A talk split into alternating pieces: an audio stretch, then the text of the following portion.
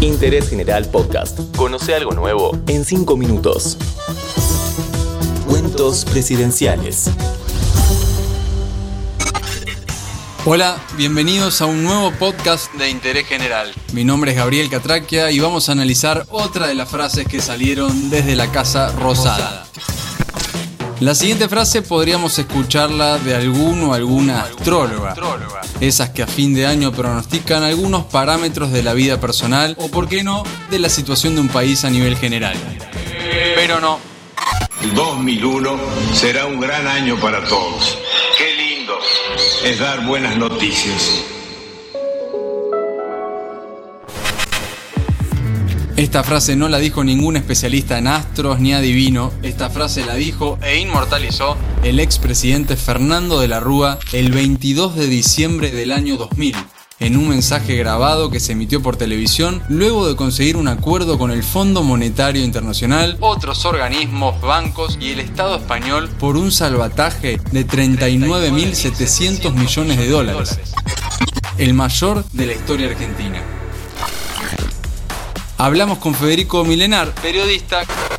Mi nombre es Federico Milenar, soy licenciado en Ciencias Políticas y periodista de política en Infobae. que nos cuenta de qué se trató esta frase.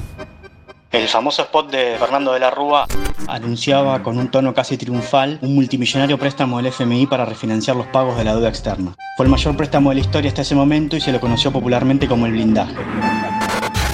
El gobierno de la Alianza se encontraba ahogado por una fuerte recesión, un alto nivel de desempleo y un gran déficit fiscal. Todo en el marco de la convertibilidad que establecía la paridad entre un peso y un dólar y entonces le impedía devaluar o emitir dinero para salir de la crisis. ¿Qué buscaba el gobierno de Fernando de la Rúa con ese préstamo?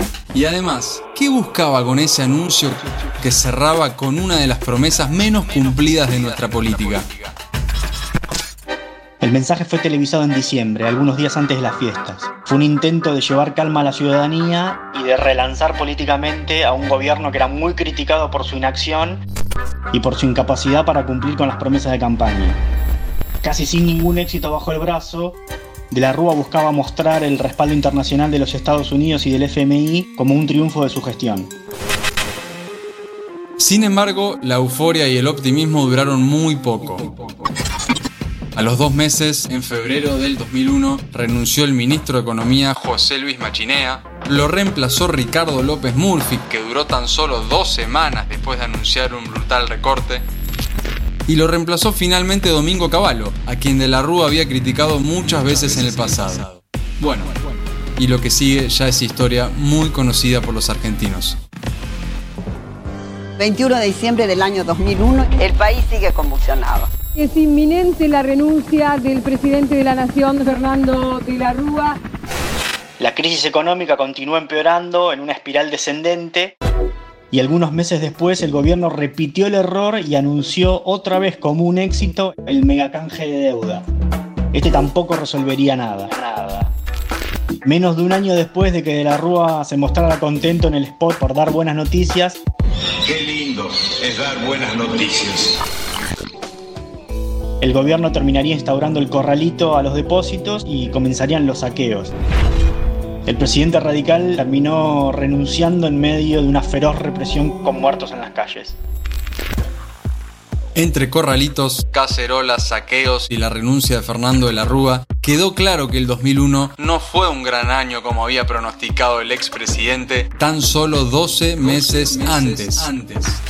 Se trató de una de las peores crisis vividas en la Argentina. Y la frase del expresidente de la Rúa, que nos vendía buenas noticias, sigue dando vueltas en el tiempo a la espera de que algún día se haga realidad.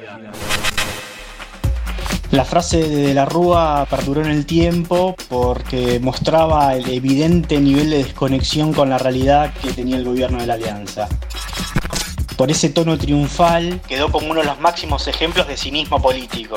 Hoy en día se suele recordar esa frase cuando los gobernantes intentan hacer pasar las malas noticias como buenas, como buenas o cuando buscan generar un falso optimismo en base a una realidad distorsionada.